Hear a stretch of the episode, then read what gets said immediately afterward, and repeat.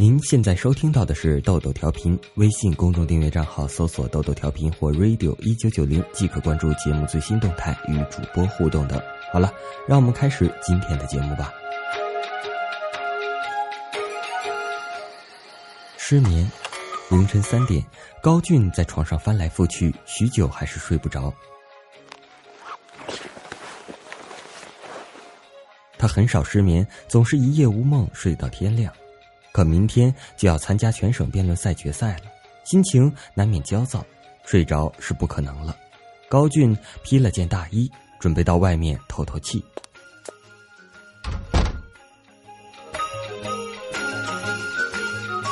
街道空荡荡的，昏暗的路灯将人的影子拉得老长。高俊就这样漫无目的的走着，不知怎么来到条僻静的小巷，巷内的建筑看上去很有些年头。古香古色，巷子尽头是个四合小院里面似乎还亮着灯光。朱漆色大门上悬挂着一块匾，用烫金大字写着“梦仙居”。高俊刚想原路返回，门却吱的一声开了，走出了一位身材娇小的少年。那少年穿着古代才有的青色马褂，戴着绛紫色圆帽。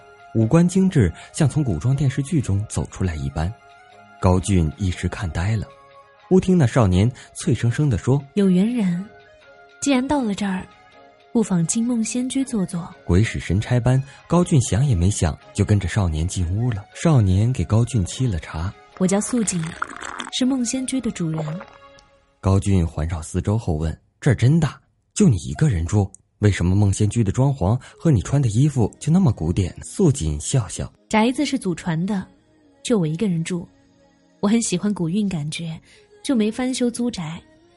至于这身衣服，纯粹个人爱好。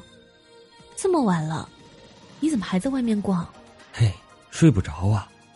高俊把明天要比赛的事一五一十的说了。素锦听后端出盘棋，下棋可以放松心情，不如。切磋几局，高俊也是个围棋爱好者，立马同意了。就这样，一黑一白两色棋子在棋盘上厮杀，灯光摇曳，茶香四溢。高俊觉得这样的场景分外熟悉。素锦的棋艺很高，两人难分胜负。过了好久，高俊才以微弱的优势险胜。素锦将棋子一丢，你总是赢，时候不早了。高俊这才想起还有辩论赛，急忙告辞。回到家，高俊倒头就睡。说来也怪，明明没有睡几个小时，可醒来时却神清气爽、精神抖擞的他，以最佳状态参加了辩论赛，果然不负众望，将冠军收入囊中。织梦辩论赛令高俊名声大噪，许多单位向他抛来橄榄枝。收获事业的同时，高俊也迎来了爱情。那是个叫娜娜的可爱女孩子，在辩论赛上被高俊的口才折服，一来二去，两人迅速建立了恋爱关系。高俊一直没有忘那个叫素锦的少年，可好几次他凭着记忆去找，却没有寻找到那条幽静的小巷。高俊和娜娜感情很好，没多久便到了谈婚论嫁的地步。这时压力来了，娜娜是个富家女，而高俊的父母只是普通的农民。两家经济差距太大，果不其然，娜娜的父母对高俊非常不满意，只是经不住女儿再三恳求，便定下期限，要高俊在一个星期内拿出三十万做新房首付，否则就分手。高俊几天内跑遍了所有亲戚朋友，再加上之前存的一些钱，也只有十二万，还差了一大截。明天就是最后日期了，剩下的钱依旧毫无着落。高俊又一次失眠了，他不禁怀疑：就算筹集了那三十万，凭自己的实力，以后真能让娜娜过上好日子吗？要知道，娜娜可是含金药勺出生的富家女，他们的成长环境相差太多，在一起真的会幸福吗？窗外雷声大作，雨淅沥沥的下个不停。高俊起身披着雨衣出门了，他突然很想见到素锦。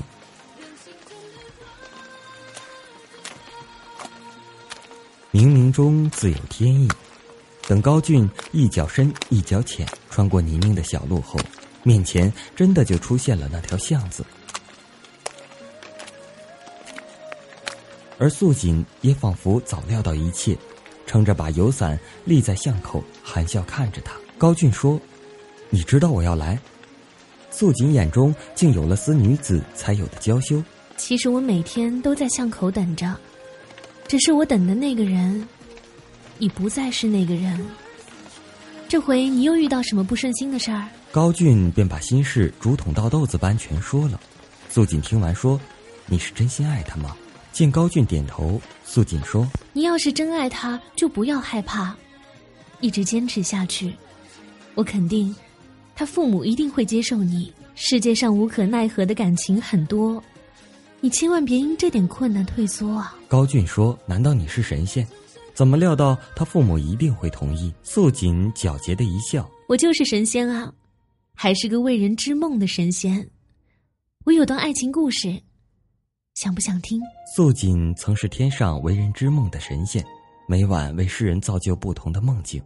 本以为日子会永远平淡而枯燥的重复下去，可有一天，素锦不小心把自己也织进了别人的梦里去了。我们就这样在梦里相识、相知、相爱。我们想每分每秒在一起，我便违反了天规，私自下到人间。我私逃的那段时间，人间都乱套了，所有人都没梦可做。夜晚一片凄凉。后来呢？素锦苦笑了一声。当然被发现了，我被带回天上，变为贱奴，做最粗、最重的活。而那个人被罚永世无梦，就算投胎千万次，也无法做梦。素锦的神情并不像在骗人，虽然故事有些荒诞。可高俊还是有几分相信，聊了一会儿，他辞别素锦回家了。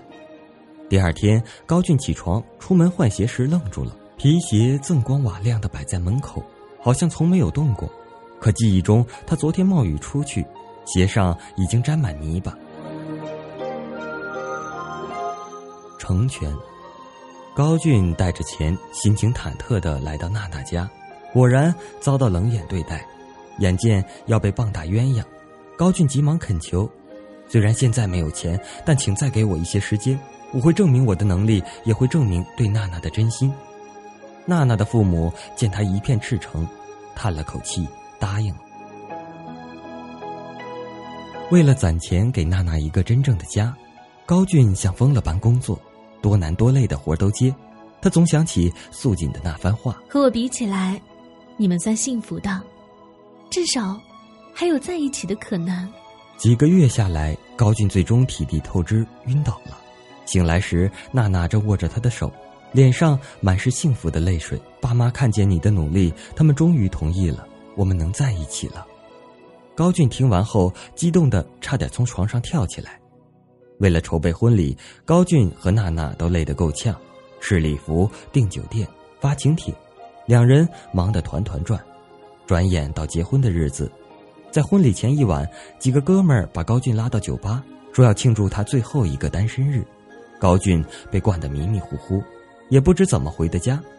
说也奇怪，虽然脑子晕沉沉的，可他一点也不想睡。多亏了素锦的支持鼓励，他才能和娜娜走到一起。他很想当面谢谢素锦。没走多远，那条巷子就出现了。高俊敲开孟仙居的门，素锦果然在里面。我要和娜娜结婚了，谢谢你的鼓励，我才能一直撑到最后。素锦漫不经心的饮口茶。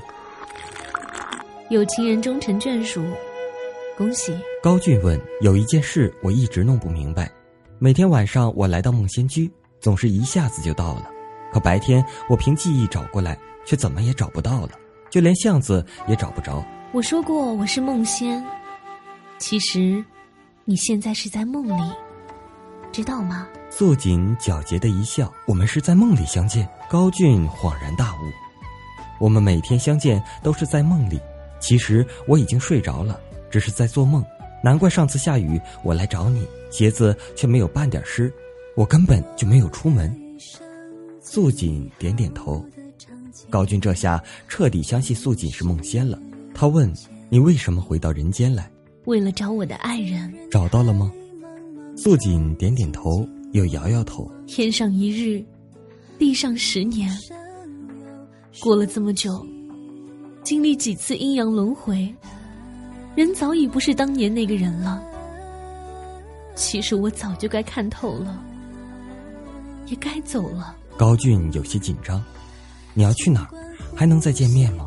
不会再见了。素锦说：“我用一生的自由，换取来到人间的机会。从此之后，我会永远被禁锢在天上。”素锦看看窗外，天空已泛出鱼肚白。你快回去吧，好好休息。婚礼上还有很多事要应付。曾经我那么渴望自己的婚礼，却再无可能。高俊看着素锦落寂的神情，却又不好安慰什么，拍拍素锦肩膀，起身离开了。素锦看着高俊的身影渐渐远去，越来越远，最终消失不见。他们是真的不会再见了。天地间忽然狂风大作，飞沙走石，孟仙居就在狂舞的沙砾中一点点消失。素锦的帽子被风吹下。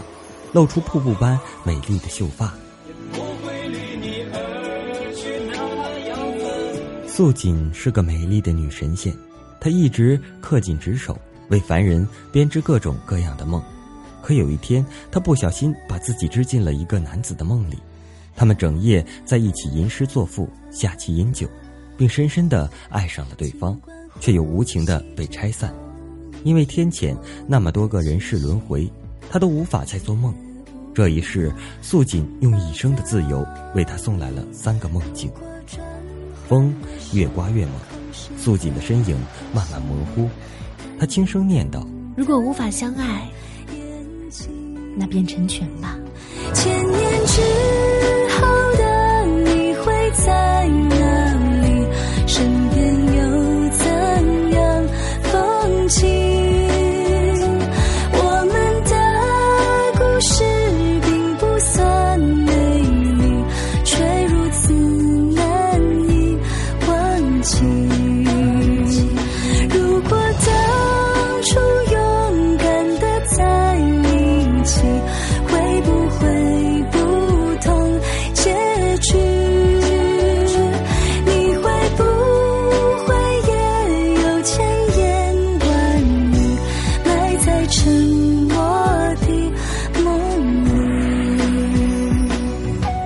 有一种爱挂着泪珠，但很凄美，它叫做放弃。